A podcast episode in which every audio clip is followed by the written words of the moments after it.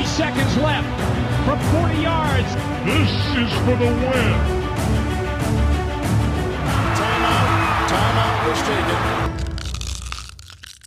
Hallo und herzlich willkommen zur neuen Folge von Icing the Kicker, dem NFL-Podcast in Kooperation zwischen dem Kicker und der Footballerei. Der Super Bowl 58 ist in the books. Was war das bitte für ein irres Ding? Dramatik pur im längsten NFL-Endspiel aller Zeiten. Gewinnen die Kansas City Chiefs in Overtime mit 25-22 gegen die San Francisco 49ers und sind damit das erste Team seit 19 Jahren, das den Titel verteidigt. Gratulation an dieser Stelle. Ihr wisst logischerweise längst, wie das ausgegangen ist. Wir wollen aber heute nochmal auf das Spiel der Spiele zurückblicken, aber wir wollen auch vorausschauen und damit die Offseason in der NFL einläuten, indem wir drei wichtige Fragen beantworten. Es lohnt sich also weiterhin Icing the Kicker zu hören. Wir, das sind heute am Tag des Regenwurms. Grille vom Kicker. Moin, Grille. Moin, moin. Ich war vorhin tatsächlich kurz draußen. Ich habe beim Garten keinen rumkrabbeln oder kräuchen und fleuchen sehen. Die verstecken sich Muss noch. man wahrscheinlich ein, ein bisschen buddeln. Thomas vom Kicker ist auch am Start. Moin, Thomas. Servus und moin. Hi. Gab's bei dir heute schon Regenwurm zum Frühstück? Gott sei Dank nicht, Gott sei Dank noch nie. Ähm, habe aber auch noch keinen gesehen heute und äh, bin aber auch froh, dass es nicht regnet. Also ich werde heute auch keinen mehr sehen. Aber ähm, immer gut, auch äh, diese Tage im Blick zu behalten und jetzt sich heute einfach mal Gedanken über Regenwürmer zu machen wann man zuletzt mal einen gesehen hat. Zweitwichtigste Frage. Hast du mittlerweile dein Schlafdefizit von Sonntagnacht nachgeholt, äh, Thomas? Also ich konnte äh, ganz clever machen mit dem Dienstplan, dass ich äh, einfach dann am Montag den Spätdienst gemacht habe, am Mittwoch, äh, am Dienstag den Mitteldienst, am Mittwoch den Frühdienst und jetzt äh, bin ich langsam wieder im, im normalen Rhythmus und im, im Off-Season-Rhythmus und jetzt kann ich mir noch überlegen, was ich am Sonntag mache. Dramaturgisch aufgebaut. Sehr gut. Wie sieht's bei dir aus, Grille? Bei mir ist es ja sowieso immer ein wenig anders. Ich bin ja meistens nur in Abend- und Nachtschichten unterwegs und deswegen eigentlich immer erst spät im Bett, auch wenn natürlich Montag früh 8 Uhr oder 8.15 Uhr war ich, glaube ich, daheim. Das hat dann doch wenig gezerrt, aber ich hatte ja Montag ganz frei. Also ich musste erst am Dienstag wieder ran. Von dem her alles bei mir wieder im alten Rhythmus schon wieder angekommen. Ja, aber trotzdem, der Biorhythmus leidet immer ein bisschen. Ja, ne? natürlich. Man braucht, also ich zumindest so ein, zwei, drei Tage, damit man wieder im Trott drin ist. Wir haben, falls ihr es noch nicht entdeckt habt bislang, auch direkt im Anschluss des Super Bowls eine Reaction-Folge aufgenommen am Montag. Findet ihr auch beim Podcast-Dealer eures Vertrauens, falls ihr noch nicht reingehört habt. Seid ihr herzlich eingeladen, nachzuhören, was Grille, Jan und ich äh, quasi von uns gegeben haben, direkt nach dem Ende des Spiels. Heute erwartet euch Folgendes bei uns. Wir beschäftigen uns nochmal mit dem Super Bowl-Sieger und stellen die Frage, werden die Chiefs nächste Saison noch stärker?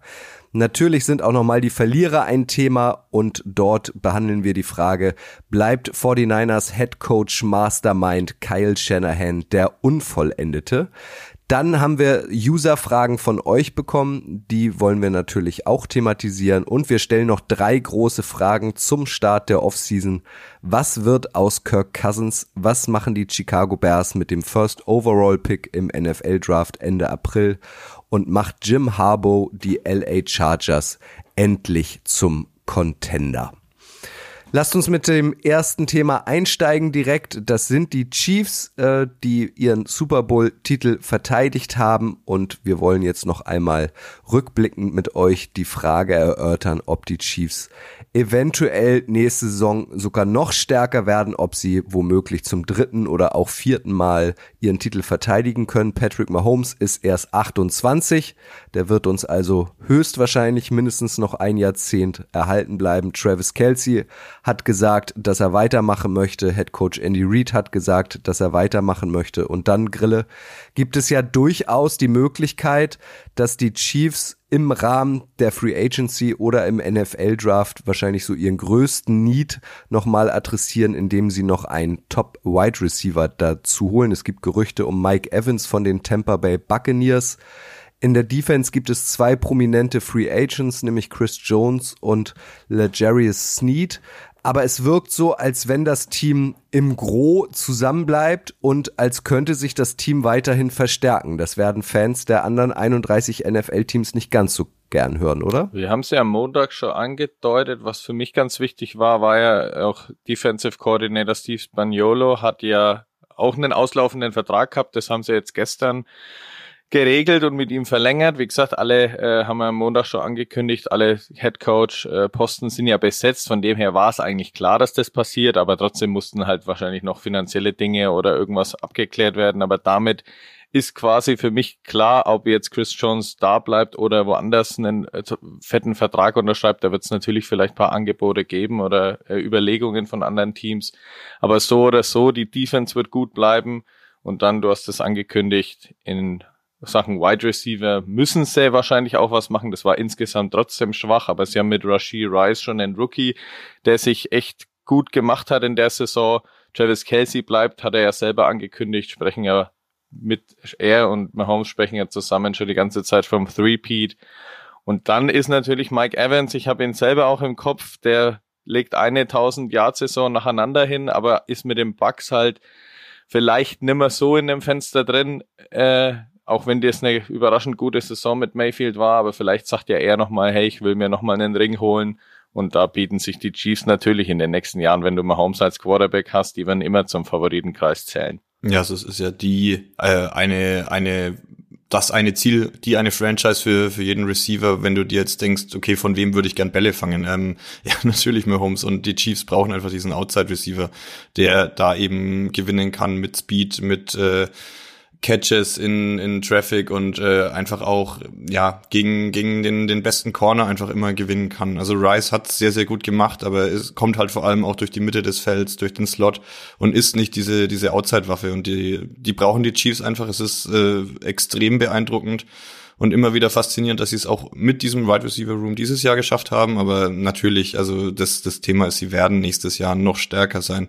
Ähm, Kutsche, du hast es angesprochen, die, die beiden Free Agents ähm, in der Defensive, ähm, also gerade Chris Jones ähm, wird jetzt, glaube ich, es war ja letztes, äh, letzte Offseason schon das Thema mit, äh, er macht den Holdout und er will bezahlt werden. Dann, dann kommt dieser, dieser Einjahresvertrag zustande und ich glaube, der hat es jetzt einfach verdient, so richtig abzukassieren, also komplett bezahlt zu werden und ob das eben die Chiefs sein können mit dem Mahomes-Vertrag, mit all den anderen teuren Verträgen. Ich kann es mir schwer vorstellen. Also ich glaube, Chris Jones wird irgendwo anders völlig zu Recht sehr, sehr, sehr gutes Geld kassieren. Und dann ist natürlich die Frage, wie sieht dann äh, die Chiefs Defense ohne ihn aus. Aber äh, sie werden garantiert wieder ganz, ganz, ganz lange, ganz weit vorne mitspielen.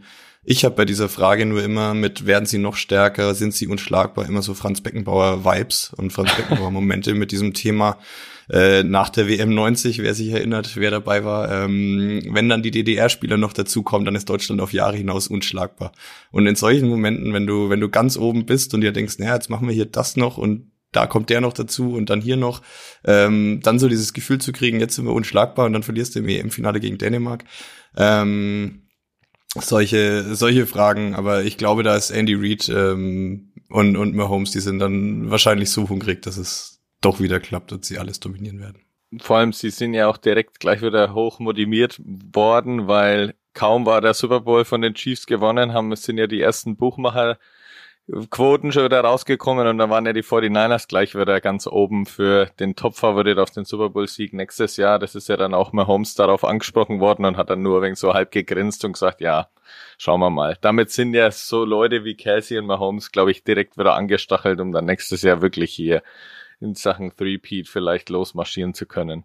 Der von dir angesprochene äh, Defensive Coordinator Grille Steve Spaniolo hat verlängert und ist jetzt übrigens der erste Coordinator, der viermal den Super Bowl gewonnen hat. Äh, dreimal mit den Chiefs und davor auch schon einmal mit den Giants. Also Chapeau an dieser Stelle. Tragisch müssen wir leider ansprechen. Am Mittwoch gab's die Super Bowl Parade in Kansas City. Dort ist es zu einer Schießerei gekommen. Stand jetzt, was ich zuletzt gelesen habe, mit einer toten Person und äh, mehreren Verletzten. Also ganz, ganz, ganz, ganz schlimm. Das wollen wir natürlich alle nicht sehen und ja, gute Besserung und ähm, äh, Gedanken an die äh, Opfer an dieser Stelle. Ja. Die Overtime-Regel, die sollten wir auch noch einmal ansprechen. Da gab es ja Montag, äh Montag, ja doch, Montagnacht irgendwie noch äh, ein paar Diskussionen, ein paar Uneinigkeiten, ein paar Fragezeichen, Grille. Das machte jetzt so rückblickend schon Sinn, dass die Chiefs nicht kurz vor Schluss eine Auszeit genommen haben, ne? Ja, da waren viele verwirrt, auch im Social Media, auch alle möglichen Experten, da hat's ein paar erwischt, uns ja eben auch, weil ich war auch da gesessen schon während des Spiels und dann ja im Podcast haben wir auch nochmal drüber gesprochen, dass die Chiefs da so ganz entspannt, trotz zweier Auszeiten, die sie in der Hand haben, so die Sekunden ablaufen lassen, zwölf, elf, zehn, neun und immer noch nicht gesnappt haben, bis dann eben der Snap kam und dann der Touchdown-Pass und der Super Bowl-Sieg eingetütet wurde, haben wir alle davon gesprochen, dass das so ganz eiskalt war und die ganz genau wussten, was jetzt ist. Aber um das klar einzuräumen, es war ja der erste Ballbesitz von den Chiefs in der Verlängerung und deswegen wäre, wenn die Uhr abgelaufen wäre, einfach die Seite getauscht worden und dann wären weitere 15 Minuten gestartet mit Chiefs Ballbesitz, obwohl sie zu dem Zeitpunkt mit drei Punkten noch hinten lagen. Also von dem her konnten sie sich wirklich alle Zeit der Welt lassen und wären halt notfalls dann in die zweiten 15 Minuten gegangen und hätten auf der anderen Seite den Touchdown-Pass versucht.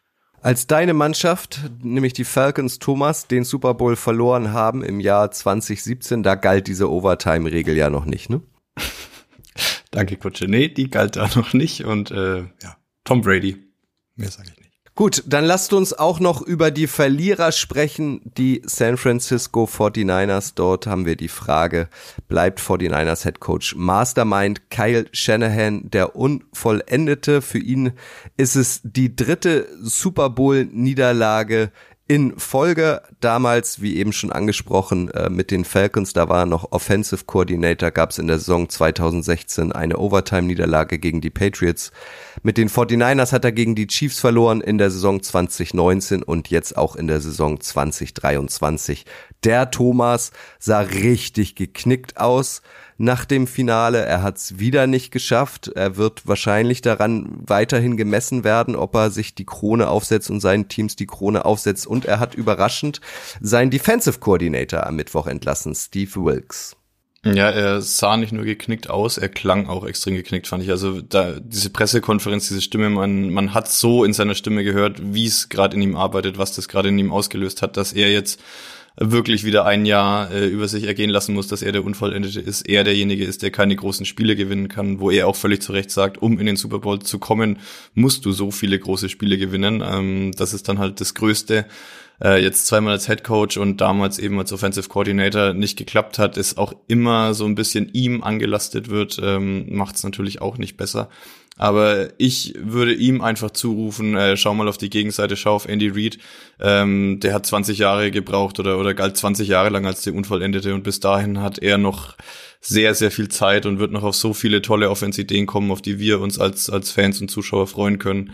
Ähm, und ich bin mir sicher, dass Kyle Shanahan irgendwann, ob es dann mit den 49ers ist oder ob er nochmal woanders hin muss, keine Ahnung. Aber er wird, ähm, so wie er coacht, ähm, wird er garantiert irgendwann einen Super Bowl gewinnen. Nicht nur einen wahrscheinlich. Ich habe auch da bei Shanahan so die gleichen Gedanken im Kopf, weil man muss einerseits wirklich dankbar sein, was er der NFL da in den letzten Jahren für Offense-Ideen und Offense-Football geliefert hat. Und gleichzeitig, wir haben den Coaching-Tree ja schon angesprochen, was damals von seinem Vater aus Washington, also er allen voran als erstes rauskam, aber Sean McVay, Matt LaFleur und jetzt Morris bei den Falcons, also das sind ja alles die Früchte, die Kyle Shanahan da in der NFL gesät hat, die jetzt von anderen eben auch mit aufgenommen werden seit Jahren oder jetzt die Falcons eben ganz frisch dann dabei sind mit dem Gedankengut, dass er da auch mit so ganz frischer Offense in der Liga überzeugen wollen. Das muss man alles Shanahan anrechnen. Am Ende bleibt halt einfach natürlich er zweimal zwei Score-Führungen verspielt. Immer wieder lag es auch an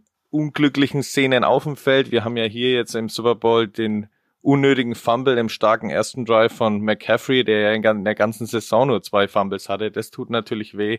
Und dann dieser blöde Muffed Punt, wo dann Ray Ray McLeod sieht, ja, der geht an die Hacke eines Mitspielers, muss dann selber hinlangen, lang daneben. Und das sind natürlich Sachen, die dann auch mit das Genick gebrochen haben. Am Ende aber auch, ja, es gab dann auch viel Overtime äh, Diskussionen natürlich, wo man dann auch, ich habe am Anfang auch gesagt, ja, sie wollten halt, er hatte wahrscheinlich seinen klaren Plan im Kopf, deswegen haben sie als erstes den Ball genommen. Umso länger man drüber nachdenkt, vielleicht war es dann wirklich ein Fehler. Kai Juszczyk ist dann, glaube ich, raus, hat gesagt, ja, fuck, ich wusste gar nicht, wie die neue Regel jetzt ist. Das war dann in der ganzen Hektik des Super Bowls für manche Spieler vielleicht auch ja, schwierig zu umreißen. Ja, jetzt haben wir hier neue Super Bowl Overtime Regeln oder halt Playoff Regeln.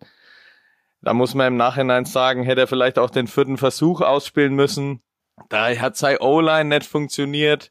als dann Chris Jones durchgelaufen ist, das haben wir ja auch noch alles bei Dritter und Vier und dann Purdy so unter Druck setzt, obwohl umso mehr, ich habe, ich glaube, ich habe die Szene mir zehnmal angeschaut, da ist nicht nur Ayuk frei, sondern da wäre Kittel frei gewesen für ein neues First Down. Jennings hat das äh, hat den Gegner gebrochen und auch McCaffrey ist von der rechten Seite rübergelaufen, der wäre auch frei gewesen. Hätte Purdy nur eine oder zwei Sekunden mehr Zeit gehabt, wäre das zumindest ein sicheres First Down und eigentlich mit Ayuk hinten sogar ein Touchdown gewesen dann hättest du vielleicht danach aber trotzdem sagen können oder müssen, ja, wir spielen den vierten Versuch aus, weil selbst wenn das nicht geklappt hätte, wären dann irgendwie die Chiefs erstmal ein ganz langes Feld gewesen. Dann ist er halt konservativ auf die drei Yards gegangen und hat dann quasi den Chiefs, ja, den, oder Mahomes quasi sein Super Bowl Winning Drive serviert. Ja, das sind so Diskussionen, die fallen dann am Ende auch ein bisschen auf ihn zurück, aber daraus kann er nur lernen. Er ist immer noch auch ganz jung als Head Coach und Thomas, du hast es angesprochen, Andy Reid war von 99 bis 2012 bei den Eagles schon starker Trainer und war nie Super Bowl-Sieger und das hat's dann erst mit den Chiefs geklappt und jetzt ja schon dreimal. Also sowas traue ich Shanahan, ob bei den 49ers oder einem anderen Team schon. In Zukunft natürlich aus, auch zu. Dafür ist er einfach auch eine Klasse für sich. Lass uns auch nochmal bei den 49ers in die Zukunft schauen. Waren wahrscheinlich so das kompletteste Team in der NFL, haben es trotzdem nicht geschafft, den Titel zu holen. Chase Young, ähm, den sie im Laufe der Saison von den Bears geholt haben, wird Free Agent, wird teuer sein. Und um Brandon Ayuk, den Top Receiver, gibt's Gerüchte. Da gab's jetzt in der Instagram Story, ich glaube seines Bruders oder so. Schwester, äh, so. glaube ich. Bitte? Ich glaube, die Schwester war's. Oder die Schwester. Auf jeden Fall irgendjemand aus der Familie Dann war's hat da so eine Instagram Story abgesetzt, ähm, dass der Weg äh, zu den Raiders führen könnte. Irgendwie auch verrückt, oder? Ja, das äh, ist, glaube ich, immer so diese diese Super Bowl Frustration. Äh, seine sein Spiel lief ja auch gar nicht äh, wie wie er hofft oder oder keine Ahnung wie wie geht man in so einen Tag? Natürlich träumt man davon irgendwie die die wichtigen Catches zu holen, MVP zu werden, ähm, am Ende den den entscheidenden Touchdown zu fangen. Äh, das war nicht Brandon Ayuk's Spiel und ich würde aber trotzdem bei den bei den 49ers ähm, sagen, dass das Fenster weiterhin offen ist. Also solange Brock Purdy auf diesem super billigen siebtrunden Rookie-Vertrag ist, ähm, kann man diesen Kader ja ganz, ganz stark zusammenbauen und selbst wenn dann Purdy irgendwann bezahlt werden muss, ähm, würde ich mal prognostizieren, dass er bis dahin unter Shanahan so weit ist, dass er dann dieses Geld auch wert ist, weil ich fand Purdy in diesem Spiel Klar hat er an, an zwei, drei Stellen, ähm, da kann man ins Spiel zurückgehen und, und sicher Fehler finden oder, oder Dinge, die er übersehen hat. Aber wie er gegen diesen Druck der Chiefs umgegangen ist, also ich habe ihn gefühlt kein einziges Mal gesackt gesehen. Ich weiß nicht, vielleicht wurde er auch gar nicht gesackt. Äh, es, es war ähm, von ihm finde ich schon ein starkes Spiel. Klar kannst du dann so die großen Fehler, die ähm, die Dinge, die er übersehen hat, ankreiden. Ähm, das war ja auch so die ganze Saison über das Thema. Er ist einfach kein MVP aktuell, aber das kann er irgendwie auch in, in seiner Karriereposition mit der kurzen Erfahrung, die er hat. Man muss ja immer bedenken, er kam letztes Jahr von dieser äh, sehr, sehr schweren Verletzungen erst zurück. Ähm, dafür ist es wirklich überragend, was die da in San Francisco machen. Und ähm, wie gesagt, also solange Purdy auf diesem auf diesem sehr günstigen Vertrag spielt, haben sie dann genug Cap Space ähm, für die anderen Positionen und ähm, ich mache mir bei den 49ers ähm, keine Sorgen. Die sind angestachelt. Nee. Vielleicht an dieser Stelle ähm, die erste Frage von euch. Wie gesagt, ähm, ihr wisst es, immer montags sammeln wir in der Instagram Story des Kicker eure Fragen ein und danach dann auch in der Instagram Story der Footballerei. Und äh, Lukas Schnicks fragt Grille, können die 49ers nächste Saison nochmal angreifen oder war das die letzte Chance? Die letzte Chance war es nicht, oder? Auf gar keinen Fall. Thomas hat es ja angesprochen, der Vertrag ist billig, dann Purdy. Ich habe es gerade gesagt, wenn die O-Line gehalten hätte, dann hätte er mutmaßlich den Touchdown-Pass auf Ayuk geworfen und wäre dann der Held gewesen, der im zweiten Jahr als ehemaliger Mr. Irrelevant dann wirklich relevant gewesen wäre und dann mit, mit Sicherheit hier der große Star gewesen wäre. Hat ansonsten keine Fehler gemacht. Er hat denen natürlich am Ende dann, weil das passiert ist und Chris Jones durchmarschiert ist, den Super Bowl nicht gewonnen. Was auf der anderen Seite Mahomes mit seinem fabelhaften letzten Drive, acht von acht Pässen, selber gescrambled alles super gelesen, alles im Griff gehabt, aber das sind halt einfach zwei unterschiedliche Spieler. So klar muss man dann das auch hinstellen aber Purdy hat es ganz sicher nicht verloren oder hier ist ganz sicher nicht der Faktor und ist günstig. McCaffrey ist da, der ist auch noch erst 27, glaube ich. Also da geht noch auch einiges, gerade mit seiner Klasse, gerade mit seinem Auge ist das auch ein Quarterback, äh, ein Running Back, der dann, ja, umso älter er wird, auch trotzdem noch Sachen machen kann, auch so als verkappter Receiver fungiert. Also da sehe ich ihm auch in der Defense. Also da hast du, auch wenn Greenlaw jetzt einen Achillessehnenriss hat, aber da hast du überall Männer, die einfach bärenstark sind und mit Shanahan einen Mann dahinter, der einfach alles top im Griff hat. Dann lasst uns mal die 49ers an dieser Stelle abschließen, aber ähm, weiter um den, um die besten Teams ähm, der NFL. Ähm, ganz schlechter Satz. Ich fange nochmal an. Dann lasst uns mal die 49ers abschließen, aber in der Elite der NFL bleiben. Besser. Es gab nämlich äh, zwei weitere Fragen. Einmal von Tim HRT07, der fragt, welches Team, das dieses Jahr um den Super Bowl mitgespielt hat, wird nächstes Jahr keine Chance haben? Und Chris Merklein 77 fragt, welches Team könnte in der nächsten Saison den größten Sprung machen? Fallen dir da jeweils ein, zwei Teams ein, Thomas? Mm, ein, zwei tatsächlich. Ähm, sie haben jetzt dieses Jahr nicht komplett um den Super Bowl mitgespielt, weil sie einfach zu früh ausgeschieden sind. Aber so vor der Saison die Erwartung und auch natürlich, äh, das ist das wichtigste Kriterium, mein Super Bowl-Pick vor der Saison. Ähm, und sie haben einfach enttäuscht. Äh, und ich glaube, da liegt mehr im Argen und sie werden es nicht gelöst kriegen. Das sind die Eagles, ähm, die jetzt mit ihrem Trainer weitermachen, ähm, Nick Sirianni. Aber ich glaube, da ist irgendwie in dieser Kabine zu viel zerbrochen. Also das war ganz, ganz komisch, diese, diese Siegesserie, wo sie dann oft nicht überzeugt haben, aber dann trotzdem die Top-Teams geschlagen haben und jeder dachte sich, wow, die Eagles jetzt mit dieser Defense und so weiter, das ist ein, ein Powerhouse und das, die dominieren die NFC. Und dann sind die aber so zerbrochen, eingebrochen, zerbröselt, implodiert. Ich weiß es nicht. Das war ganz, ganz komisch. Und ähm, ich glaube, die ähm, ja sehe ich nächstes Jahr irgendwie noch nicht in den Playoffs. Ich weiß nicht. Irgendwie habe ich da ein schlechtes Gefühl. Grille, welches Team hast du? Äh, Eagles sind natürlich ein guter Pick von dir, weil da haben wir ja oft drüber geredet, was das eigentlich auf einmal mitten in der Saison für ein, ja, man kann schon teilweise auch sagen, Sauhaufen war, weil da ging auf einfach ja, gefühlt gar nichts mehr, immer weniger. In den Playoffs sind sie rein und dann hat man auch gewusst, ja, okay, irgendwie, ich glaube nicht, dass die weit gehen und so ist es dann auch gekommen. Von dem her ist natürlich so spannend zu sehen, wie das dann wieder in den Griff bekommen wird, irgendwie die Stimmung da aufge gebaut wird. Deswegen ist ein guter Pick. Ich habe aber tatsächlich zum Beispiel auch die Buffalo Bills am Zettel, die natürlich trotzdem mit Sean McDermott hier top aufgestellt sind, Josh Allen einen Top Quarterback haben. Aber bei denen könnte es halt natürlich immer mehr eine finanzielle Sache sein. Ich habe da zum Beispiel mal drei Namen mitgebracht. Also Stefan Dix, wissen wir alle, der war dann auch ein bisschen die Drama Queen schon in der Offseason, in den Trainingscamps hat er ein wenig rumgestänkert. Das wurde dann in der Saison am Anfang ganz gut mit seinen Leistungen, ist aber am Ende wieder eingebrochen. Und der hatte, also der wird natürlich teuer bezahlt. Der hat irgendwie eine Base Salary von 18,5 Millionen US-Dollar. Und wenn das dann nicht so klappt und du bezahlst so einen Top Receiver teuer, einfach loswerden könnten sie ihn auch nicht. Also er würde dann trotzdem viel Dead Cap kreieren. Das gleiche gilt für Von Miller, wo ich schon mit Michael Bächle, glaube ich, in der Redaktion einige Male drüber geredet habe. Den haben sie 2022 und der Junge ist jetzt 34 Jahre alt. Natürlich an sich ein ganz, ganz starker Spieler, aber den haben sie 2022 einen Sechs-Jahres-Vertrag gegeben.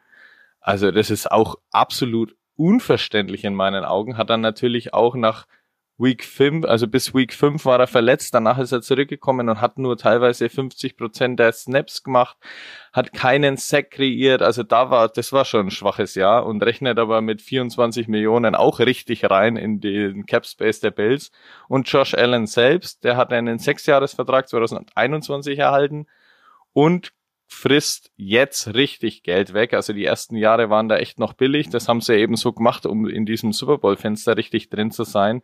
Und jetzt verdient er aber auch 23,5 Millionen, Roster-Bonus 6 Millionen dazu und hat einen Cap-Hit von fast 50 Millionen. Also das sind natürlich schon Zahlen, mit denen dann das Front Office von den Buffalo Bills da erstmal umgehen muss, um dann eben dieses Team, das ja wirklich seit Jahren gefühlt auch im Fenster ist und eben halt oft leider aus ihrer Sicht an Mahomes und den Chiefs gescheitert ist, ja, das muss dann erstmal alles in den Griff kriegen. Also von dem her, das sind schon finde ich auch spannende Fragen, die die Buffalo Bills da beantworten müssen. Aber vom Gefühl her sind schon eher die Eagles, die dann erstmal hier die Kabine, wie man ja so schön sagt, immer erstmal in den Griff kriegen müssen. Das ist mit Sean McDermott und den Bills jetzt erstmal kein Problem, würde ich sagen. Mhm. Aber trotzdem einige Aufgaben da anzugehen. Absolut. Und die Bills waren auch tatsächlich das zweite Team, das ich mir aufgeschrieben habe über der Frage. Also ohne uns abzusprechen, Grille, das haben wir schön hinbekommen. ähm, und es ist ja auch so ein bisschen, war ja dann auch bei dem Playoff aus gegen die Chiefs wieder so diese Geschichte, zerbrechen die Bills jetzt daran oder, oder es war so vorab das Thema, ich weiß, da war ich noch in der Folge und meinte halt auch, wenn sie jetzt wieder gegen die Chiefs verlieren, äh, das muss auch irgendwas mit dir als Sportler oder als Team machen, dass du dann denkst, okay, wir kommen hier niemals über diese über diesen Sprung, über diese Hürde. Wir, wir schaffen das nie und ähm, keine Ahnung, auch daran kann man, glaube ich, so ein bisschen als, als Team oder als Franchise zerbrechen. Ich wünsche es ihnen nicht. Ich äh, mag die Bills, ich mag die Bills-Fans sehr. Ähm, Wäre schön, wenn sie mit Josh Allen wieder angreifen können und erfolgreich sind. Man, man muss halt bei sowas auch immer sehen, welche Leute dann da dahinter sehen. Das ist bei den Cowboys gerade immer so mit Jerry Jones, der ja natürlich da auf heißen Kohlen sitzt und bei den Buffalo Bills ist die steinreiche Pegula-Familie, die da natürlich auch immer eigentlich den Ruf haben, äh, etwas ungeduldig zu sein und dann gerade wenn es Playoff für Playoff immer dann nicht das erfüllst, was vielleicht eigentlich auf dem Roster so alles rumläuft und mit Josh Allen du einen absoluten Top-Quarterback hast, da hat's halt in den Playoffs leider unter McDermott immer nicht so geklappt, was eben häufig an den Chiefs lag. Da ist dann auch spannend zu beobachten, wenn dann vielleicht mal eine noch schlechtere Regular Season, die war ja auch nicht überragend. Es ging am Ende überragend aus mit dem Divisionssieg dann noch, aber zwischenzeitlich gab es ja da auch große Probleme. Da ist dann auch immer spannend, wie dann so eine Besitzerfamilie dahinter dann reagiert. Aber das wird die Zukunft ja zeigen. Und auf der anderen Seite, also ähm, außer unseren Teams, die Falcons, Packers und Jaguars, wer wird nächste Saison überraschend eine starke Saison spielen? Habt ihr da vielleicht auch jeweils eine Mannschaft im Kopf? Ich habe natürlich aus NFC North Sicht die Chicago Bears irgendwie im Sinn. Auch wenn man natürlich weiß, als Packers-Fan, erstens haben sie ja wirklich ein Problem in der Division, hast du mit den Detroit Lions und den Green Bay Packers, die jetzt auch noch im kommenden Draft mit die Abstand meisten Draftpicks der Playoff-Teams jetzt haben, also und ja eh schon ein junges Team, haben wir ja oft drüber, äh, drüber geredet. Ganz kurz, Grille, weil es passt ja. so super. Wir wollen ja auch noch drei große Off-Season-Fragen stellen und du bist jetzt bei den Bears und dann vermischen wir das einfach. Ja. Nämlich, du bist ja schon beim Draft. Ähm, was machen die Bears mit ihrem First Overall-Pick? Das ist eben die große Frage da dran. Und ich sehe die Bears, die sind jetzt nicht schlecht aufgestellt gewesen. Justin Fields ist dann immer so die Diskussion, aber hat dann doch wieder irgendwie gezeigt, dass er was drauf hat, das Team an sich hat. Auch am Ende der Saison hier echt sehr gute Spiele abgeliefert, hat sich da echt als ja, fähiger Gegner gegen eigentlich egal wen gezeigt. Und da muss man halt sagen, sie haben dann diesen First Overall Pick und da gibt's ja schon Meldungen, dass sie den wahrscheinlich hier wegtraden für den größten Gegenwert aller Zeiten. Und wenn du da dann, das ist dann eben das Fragezeichen bei den Bears, die haben im Front Office über Jahre bewiesen, dass sie sowas an Kapital, was sie oft kriegen, eigentlich verhunzen und die falschen Entscheidungen treffen. Aber wenn du da echt Top-Werte dagegen kriegst und dann wirklich alle Baustellen, die du sonst noch hast, adressierst, dann können die Chicago Bears so auch nächstes Jahr theoretisch schon einigermaßen mitmischen und da so als potenzielles Playoffs-Team reinrutschen wenn alle Entscheidungen richtig fallen. Kannst du dir das tatsächlich vorstellen, Thomas? Also die Bears hatten ja auch im NFL Draft 2023 den First Overall Pick, haben ihn bekanntlich mit den Panthers getauscht und deswegen haben sie dieses Jahr, weil die Panthers die schlechteste Mannschaft der Regular Season waren, wieder den First Overall Pick.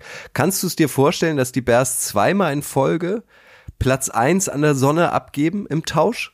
Also das von, von Grille angesprochene Paket mit, äh, es müsste dann irgendwie die, die Monsterkompensation sein.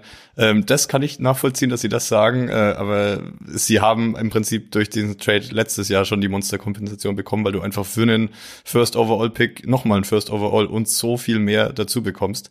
Klar, äh, das wollten die Panthers auch nicht, aber gut, jetzt ist es so gelaufen. Ich kann es mir nicht vorstellen, Kutsche, um deine Frage zu beantworten. Also ich äh, glaube, sie, sie müssen jetzt einfach ähm, von oder sie werden von Justin Fields weggehen und es versuchen mal wieder mit einem First Overall Pick. Ich glaube, die Bears-Fans ähm, haben da ein bisschen Angst davor, weil dieses Franchise kann einfach so nicht den Franchise Quarterback picken gefühlt oder oder es passt dann immer nie. Man ich äh, sag's jetzt trotzdem kurz mit Trubisky einfach, um um alle Bears-Fans zu triggern. Ähm, aber es ist ich glaube, sie müssen es jetzt einfach machen mit dem First Overall Pick. Sie müssen, äh, sie haben Fields jetzt nochmal evaluiert, sie konnten sich noch mal ein Jahr anschauen. Der Junge ist gut, ähm, wenn man ihm die richtigen Umstände gibt, aber ich glaube, ähm, das ist jetzt einfach zu zu verlockend, an, an eins zu picken, den Star Quarterback zu nehmen und ähm, ja, damit jetzt groß anzufangen. Die große Frage ist ja aber, wen würden sie denn picken? Ne? Caleb Williams gilt als potenzieller First Overall Pick, der hat aber irgendwie schon ein paar Mal gesagt, er kann sich nicht vorstellen, zu den Bears zu gehen. Und dann gab es ja auch Wechsel äh, im Koordinatorbereich bei den Bears. Ähm, der frühere OC Luke Getzi ist weg, genau wie Quarterback-Coach Andrew Janek Janocco. Und neuer OC ist jetzt äh, Shane Waldron, der hatte zuvor dieselbe Position bei den Seahawks und neuer Quarterback-Coach ist Kerry Joseph, der kommt ebenfalls von den Seahawks. Also Matt Eberfluss, der Head Coach, bleibt, aber die wichtigsten Leute, die die Offense coachen, wurden ausgetauscht. Kann das Grille nicht vielleicht doch ein Zeichen dafür sein, dass sie es nochmal mit Justin Fields probieren wollen? Also ich für meinen Teil habe schon irgendwie das Gefühl, dass Justin Fields halt eben bleibt, weil du hast es angesprochen, Caleb Williams, der will da nicht unbedingt hin und will ja irgendwie auch irgendwie Anteile haben. Das, da gab es ja auch mal Meldungen, dass er da irgendwie ziemlich viel verlangt. Natürlich gibt's in der Draftklasse einige Adressen, aber wir wissen aus der Geschichte ja auch, äh, nicht nur aus der Geschichte der Chicago Bears, sondern auch in den letzten Jahren oft, dass dann diese Top Quarterback Picks, die gleich reingeworfen werden. Kutsche, du kannst auch ein Lied davon singen. Trevor Lawrence in seinem ersten Jahr war auch schwierig. An vielen anderen Stellen sind dann solche Leute untergegangen. Und du hast auf der anderen Seite halt auch immer so Geschichten wie halt Mahomes oder auch Jordan Love äh, letztes Jahr, der halt einfach erstmal, also im Mahomes Beispiel hinter Alex Smith gesessen hat oder Jordan Love hinter Aaron Rodgers, wie gut das solchen Leuten tun kann. Die Zeit haben dann solche Franchises wie die Chicago Bears oft nicht. Die müssen dann ihre Draftpicks eigentlich gleich immer reinwerfen, aber ich glaube einfach mit dem Gegenwert, den du nochmal kreieren kannst und dann eben dein junges, komplett vielleicht top aufgebautes Team äh, aufstellen kannst, kann ich mir schon eher vorstellen, dass Justin Fields bleibt und dann eben mit dem First Overall Pick andere Sachen adressiert werden. Und dann eben so als gesamtes Team nach vorne marschieren, ist dann irgendwie für mich die sinnvollere Variante auch am Ende. Weil wir haben es bei den Pandas gesehen, das war dann am Ende Top Quarterback Pick, aber da ging es ja auch den Bach runter, weil einfach das Team ansonsten schlecht war. Also das ist immer dann die Gefahr, die du halt dann da eingehst, wenn du gleich mit einem Pick in Quarterback reingehst und dann den aufs Feld schickst und dann quasi, jetzt wollen wir groß angreifen und dann geht am Ende gar nichts. Aber die Bears haben ja ge genug, sage ich jetzt mal, Cap Space, haben Draft-Munition, also sie können ja jetzt schon dieses Team bauen. Das ist ja eine, eine sehr lukrative ähm, ja, Rebuild-Position, in der die Bears sind. Und jetzt äh, mit, mit diesem Montez Sweat-Trade, äh, finde ich, hat man letztes Jahr die Saison schon extrem verändert, weil diese Defense jetzt einfach plötzlich kompetitiv war. Ja. Ähm, und da baut man schon was auf. Und ja, bei, bei Caleb Williams, also ähm, jeder, der mich kennt, weiß, dass ich jetzt wenig College schaue und mich deswegen äh, noch nicht zum Draft äußern kann und will. Aber ganz ehrlich, wenn er sagt, er will nicht zu den Chicago Bears, ich glaube, wenn er dann nicht an Position 1 gedraftet wird, macht er auch ein langes Gesicht. Also dann geht er doch lieber zu den Bears. Weil du willst dann, glaube ich, als, als College Quarterback willst du schon die Nummer 1 im NFL-Draft sein. Und wenn er dann an zwei oder drei geht, schaut er auch blöd und äh, freut sich nicht unbedingt. Und das ist ja das Geile an der NFL. Erst in gut zwei Monaten ist NFL-Draft. Die Saison ist gerade erst vorbei und trotzdem ist sie weiterhin bei allen Fans in aller Munde, weil man wo wunderbar spekulieren kann. Zum Beispiel, was die Bears mit dem First Overall Pick machen. Äh, du, Thomas, bist uns noch ein Überraschungsteam für nächste Saison deiner Meinung nach schuldig? Könnten es eventuell die Los Angeles Chargers sein? Weil da haben wir ja auch die Frage gestellt oder wollen die Frage noch stellen. Macht Jim Harbaugh, der schon mal in der NFL als Headcoach unterwegs war, mit den 49ers unter anderem auch im Super Bowl stand, damals gegen seinen Bruder und die Ravens verloren hat und jetzt die letzten Jahre sehr erfolgreich an der University of Michigan als äh, Chefübungsleiter gecoacht hat. Macht der die Chargers mit Justin Herbert, für mich ein absoluter Top 5 Quarterback eigentlich ähm, äh, in der NFL, macht der die jetzt endlich zum Contender? Also sind die Chargers eine Mannschaft, die du eventuell auf dem Schirm hast für eine positive Überraschung letzte, äh, nächste Saison? Mm, ich würde dann fast behaupten, es wäre dann nicht so sehr die Überraschung. Ich habe bei der Überraschung äh, tatsächlich noch andere Teams, aber wir können gerne noch auf die Chargers eingehen. Ähm, ja, mit, mit Harbour, ich glaube, es muss jetzt einfach diese, diese ähm, andere Kultur rein, diese Winner-Mentalität. Das ist, äh, ich war bei den, bei den Chargers die letzten Off-Seasons immer ziemlich weit vorne dabei. Ich habe mich immer von diesem Hype-Train mitziehen lassen, äh, weil du einfach, also ich bin auch ein riesen Justin Herbert-Fan, Kutsche, da geht's mir wie dir. Ähm, es ist einfach an sich ein cooles Team, spielen in einer coolen Stadt, haben jetzt da ein cooles Stadion. Klar, die Fanbase ist nicht die größte, aber die, die da sind, sind treu und äh, setzen sich dann halt auch gegen die deutlich mehr Auswärtsfans manchmal äh, lautstark zur Wehr. Aber es, es ist an sich ein cooles Team. Ich äh, bin auch immer äh, Fan von, von Justin Eckler in der, im, im Fantasy. Football gewesen, aber äh, ich bin da wirklich ein bisschen äh, konsterniert gewesen auch die letzten Jahre, weil es einfach die Chargers chargern einfach immer wieder. Es, es kommt nicht von ungefähr und ich als Falcons-Fan habe da auch immer wieder Parallelen gesehen, wie bitter man Spiele verlieren kann. Ähm, und ja, die die komplette Hoffnung liegt nun auf Jim Harbour, dass da einfach wieder diese Winner-Mentalität reinkommt. Ich kann es mir vorstellen, aber ich bin noch ein bisschen vorsichtig und will mich einfach nicht wieder von dem von dem Hype-Train beziehen lassen. Man hat natürlich auch immer, Harbour ist ein großer Name, der ist aber jetzt auch lang aus der NFL draus gewesen, da hat sich auch was verändert in der Zeit. Und man weiß ja auch, sowas kann jetzt nicht sofort immer von 0 auf 100 klappen. Also da wird es mit Sicherheit auch Rückschläge geben, weil das Team ja eben, wie du sagst, Thomas, über Jahre eigentlich top aufgestellt war aber sich immer wieder selber hinten den Boden weggerissen hat und dann irgendwie in Löcher gefallen ist, das ist schon unglaublich gewesen. Da gibt's ja so lustige Statistiken, dass Justin Herbert, der wahnsinnig tolle Zahlen auflegt, aber genau die gleichen Zahlen hintenrum über die Defense wieder reinbekommt, dass das irgendwie quasi ja ständig nur ausgeglichen wurde. Und da haben sie sich ständig selber Beine gestellt. Das wird Harbour, glaube ich, auf jeden Fall in den Griff kriegen und da über Jahre auch wirklich mit Justin Herbert ist ja auch noch jung und ein wirklicher Top-Top-Quarterback.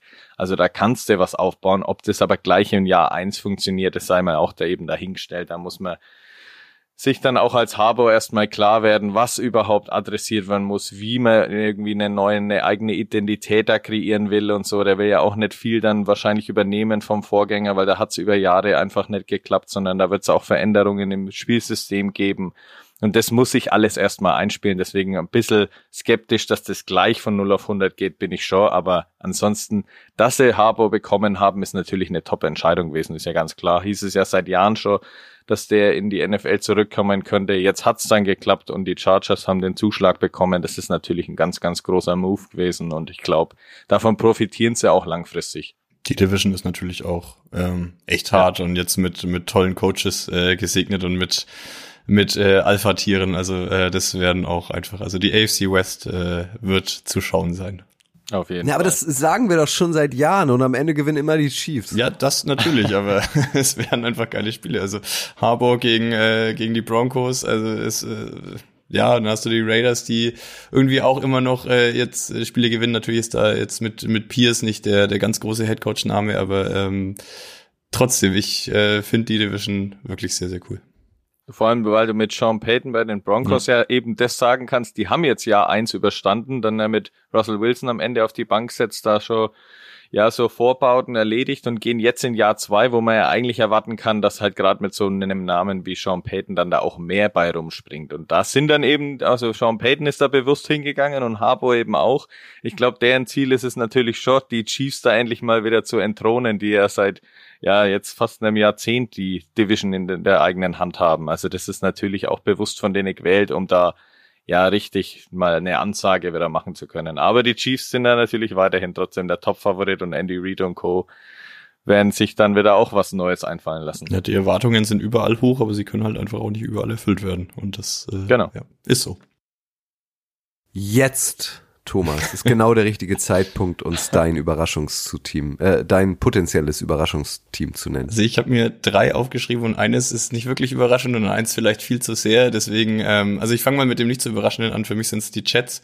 Äh, was was Grille freuen wird, ich äh, glaube einfach nochmal an so eine Aaron Rodgers Saison und dieses dieses bittere erste Spiel nach äh, vier Snaps äh, mit diesem Achillessehnenriss. Ich glaube, A-Rod kommt nochmal zurück und äh, zauber damit Grille Lächeln auf die Lippen. Ich sehe es gerade ihr leider nicht, aber äh, ihr könnt es euch vorstellen. Ähm, ich glaube auch, dass die äh, Colts nochmal überraschen können, wenn eben Anthony Richardson fit ist. Der hat äh, schon schon sehr sehr gut ausgesehen und ich glaube, die haben da auch den den äh, richtigen Quarterback erwischt und ähm, ja, können da einfach eine, eine tolle Offense aufbauen. Ähm, und sehr, sehr überraschend wird's mich, weil sie einfach noch im, im Rebuild äh, recht, recht früh dran sind oder, oder noch einige Schritte zu gehen haben. Aber ich fand äh, tatsächlich die Cardinals letzte Saison auch überraschend spannend. Also sind, sind sehr weit unter dem Radar geflogen aber mit Kyler Murray einfach einen tollen Quarterback, ähm, der ja also Spiele auch alleine gewinnen kann mit James Conner, äh, einen sehr soliden Running Back, der irgendwie auch eine Saison hatte, was was äh, die Zahlen angeht, ähm, ja sehr sehr viele große Namen hinter sich gelassen, aber kaum einer hatte ihn auf dem Schirm. Und mit, mit Gannon finde ich da jetzt den, einen sehr, sehr guten Head Coach, der das irgendwie auch alles richtig moderiert und einordnet. Und ich, ähm, ja, hatten, glaube ich, die, die wenigsten so, so richtig auf dem Schirm, wie gut die Cardinals teilweise performt haben. Ähm, aber ich glaube, da könnte was entstehen. Pick ich jetzt einfach mal. Und deine Atlanta Falcons hast du jetzt gar nicht genannt. Ja, das hat der Kutsche schon anfangs gesagt, dass unsere drei Teams äh, da natürlich. Das ist ja No-Brainer. Das sind ja die drei großen Überraschungen. Also Jaguars, äh, Falcons Super Bowl und die Packers, naja, kommen auch weit. Ja, auf jeden Fall.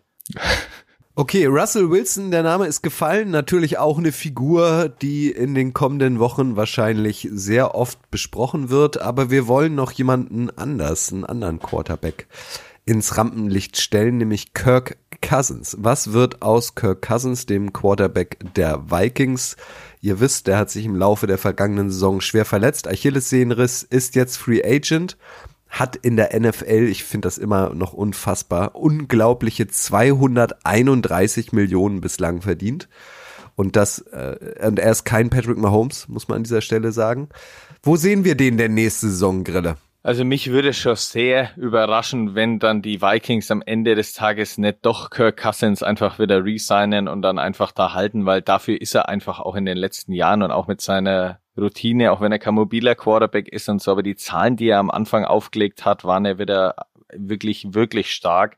Also mich würde schon wundern, wenn dann die Vikings gerade mit ihrem Quarterback ja, Karussell, das sie dann nach Cousins angefangen haben, wo wir ja uns noch an Dobbs erinnern, der dann kam und aus dem Nichts dann seine Spiele gewinnt und am Ende aber doch eingebrochen ist. Also da haben sie irgendwie ja auch dann eine Baustelle und dann kannst du einfach mit Kirk Cousins schon, finde ich, wenn der gesund bleibt, äh, ein, zwei, vielleicht sogar drei Jahre noch weiter planen. Dafür ist er einfach ein zu guter Passer. Natürlich wird spannend sein, wie er dann von seiner Verletzung, das ist eine schwere Verletzung, dann zurückkommt. Das ist dann bei Aaron Rodgers auch dann die Frage. Der wollte ja dann die Wunderheilung angehen, aber dann waren sie aus dem Playoff-Fenster draußen und kamen dann nimmer zurück aufs Feld, was vielleicht für ihn auch besser war, weil da hatte ich dann schon irgendwie die Befürchtungen, dass der dann nochmal einkracht. Also das werden die Vikings sich ganz klar mit ihren Ärzten anschauen, wie fit dann Kirk Cousins wirklich ist aber mich würde schon sehr wundern, wenn sie am Ende nicht resignen. Thomas und ich haben vor paar Wochen oder Monaten auch schon mal den ganze NFL durchgegangen. Wer eigentlich wirkliche absolute Top-Quarterbacks, die wo du einfach auf Jahre hinaus jetzt sagen kannst, okay, mit dem kann man weitergehen haben. Das sind nicht so viele Teams. Also von dem her, es würde einen Markt geben für Kirk Cousins. Also der kann sich, glaube ich, dann vor Angeboten, wenn er gesund bleibt, nicht retten. Am Ende des Tages glaube ich aber, dass die Minnesota Vikings gut beraten werden würden, den wieder ins eigene Team zurückzuholen. Also ich finde einfach auch, dass Kirk Cousins die, die attraktivste Lösung ist. Und ich meine, man muss dann bedenken, er ist jetzt beim nächsten Ligastart, ist er dann 36 Jahre alt und kommt von dem Achillessehnenriss zurück. Aber er hat einfach so viel Qualität, dass er für, für alle Teams spannend ist. Und dann hast du halt noch so Namen wie äh, den, die, über die wir schon gesprochen haben, also Justin Fields und, und Russell Wilson und ähm, ja, auch noch ein Ryan Ten Tannehill. Ähm, das sind jetzt nicht, das ist jetzt nicht das Top-Regal, aber Kirk Cousins für mich schon.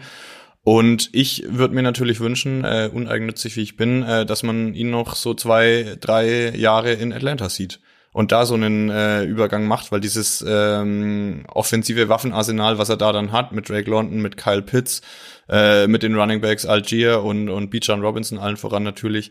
Ähm, ich glaube, da muss er jetzt nicht ähm, die Hauptlast tragen, aber diese Teamkollegen brauchen einfach jemanden, der den Ball mal anbringt.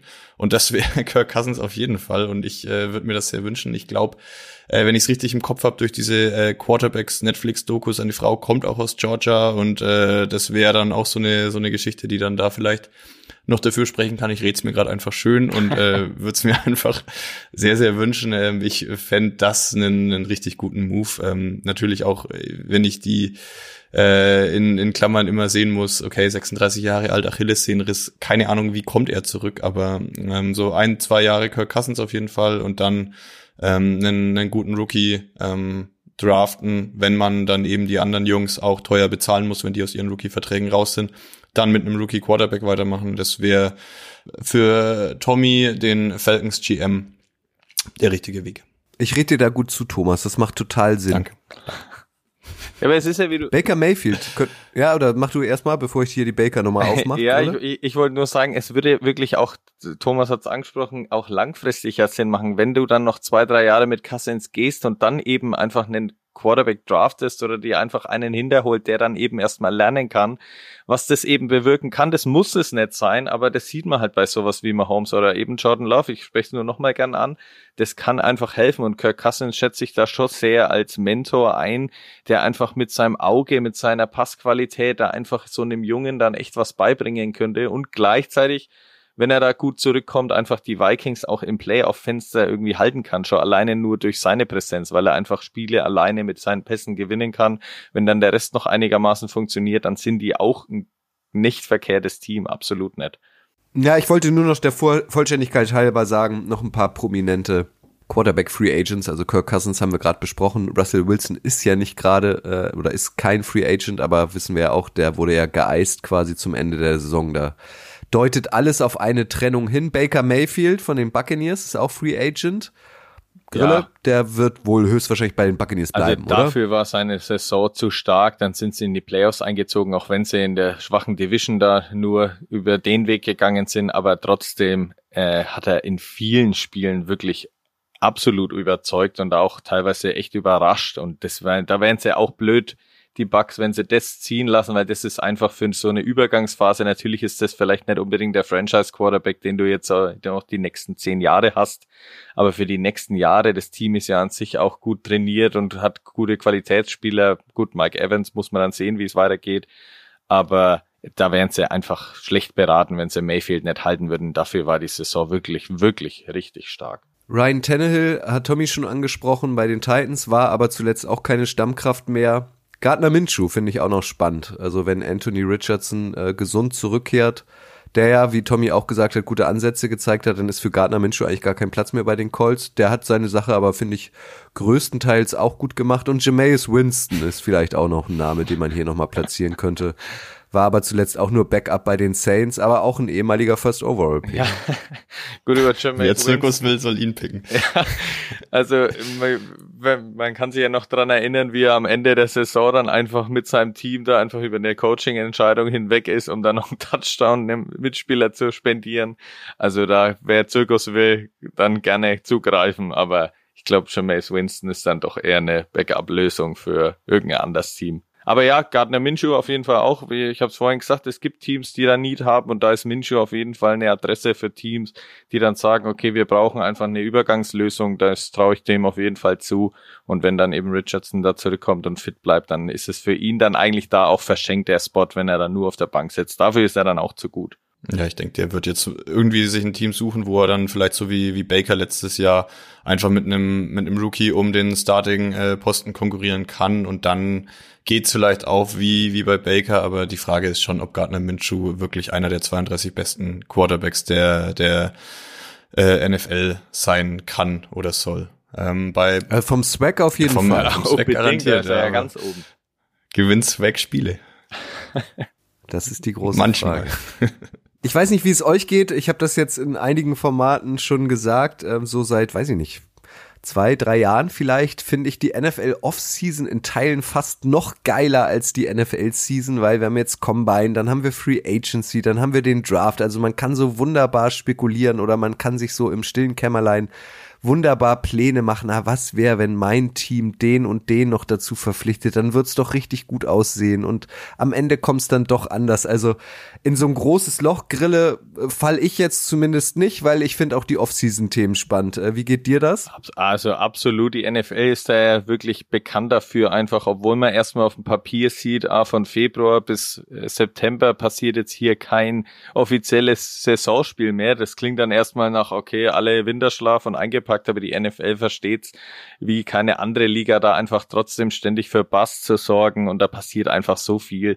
Du hast es ja schon genannt, die Stichpunkte, aber auch Draft, was dann danach wieder rauskommt, wer wie durchgefallen ist, wer sich was erlaubt hat und deswegen komplett aus Tag eins zurück. Also das war ja letztes Jahr dann auch mit Will Levis die Geschichte also da gibt's einfach so viele Sachen, auf die wir uns freuen können. Wer verpasst welchem Spieler den Franchise-Tag und hält den dann so? Das ist auch spannend. Wer wechselt wohin und macht dann ein Team auf einen Schlag? Also da gibt's ja auch Saquon Barkley zum Beispiel, der von den Giants gehen könnte. Also auch wo der hinwechseln sollte, ist dann ja auch unfassbar spannend. Würde ein Team sofort besser machen. Also da gibt's so viele Sachen und Themen und die Manager und das Front Office der ganzen Teams im Hintergrund, die werden tüfteln und verhandeln über Draftkapital und alles Mögliche. Also das ist schon sehr, sehr spannend. Also ich mag die, die Offseason auch wahnsinnig gerne und vor allem ist es halt einfach so schön zu sehen, dass die, die Teams, die Besitzer, die General Manager und die, die Head Coaches dann auch einfach mal ehrlich sind.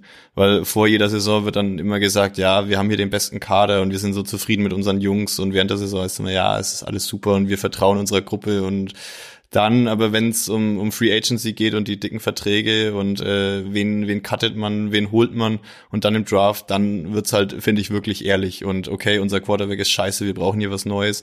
Äh, unsere O-Line hält gar nichts, wir stecken hier mal 100 Millionen rein äh, um für, für vier neue Spieler. Und dann, dann wird halt einfach mal auch äh, kann jeder zwischen den Zeilen lesen, wie so die Teams selbst über sich denken und die Fanbases wissen dann auch Bescheid. Und ja, dieses Spiel mit was wäre, wenn und könnten sie hier nicht und äh, oh Gott, wie können sie das nur machen, ähm, das ist natürlich für uns Fans auch immer eine spannende Sache.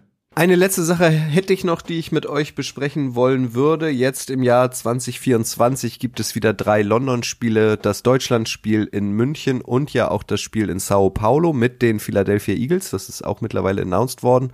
Und ich glaube, nach unserer letzten Aufnahme, also nach unserer letzten regulären Aufnahme, kam ja dann auch die Meldung, dass 2025, also übernächste Saison, ein Regular Season Spiel in Madrid im Bernabeu Stadio äh, steigen wird. Äh, die Bears und die Dolphins haben sich die Marketingrechte für den spanischen Markt gesichert.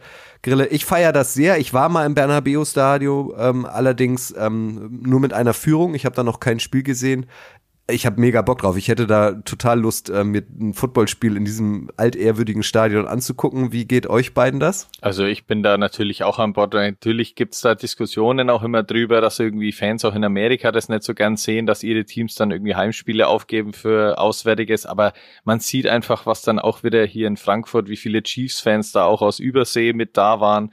Also das wird einfach hier gut angenommen und das ist einfach nur aus Marketing-Sicht oder aus wirtschaftlicher Sicht von der NFL nur richtig das, die Nachfrage ist bei sowas sehr hoch und Madrid ist da natürlich auch ein Top-Standort. Ich war da jetzt selber noch nicht, aber ich war mal in Barcelona und habe da schon wegen aufgesaugt, wie dann Spanier den Fußball lieben oder den Sport aufsaugen und so. Und ich kann mir da Madrid echt nur top vorstellen, dass da einfach die Straßen dann gesäumt sind von NFL-Fans.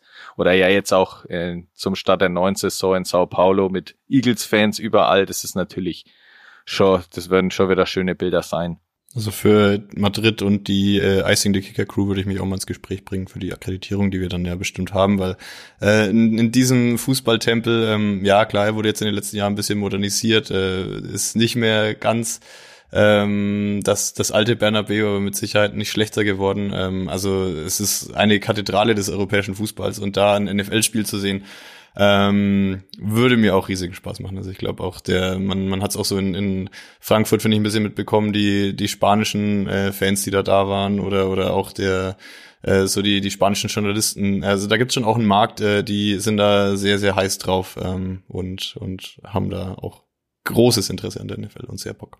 Dann heißt es nicht Goal, sondern Touchdown. arriba, arriba, andale, andale, andale.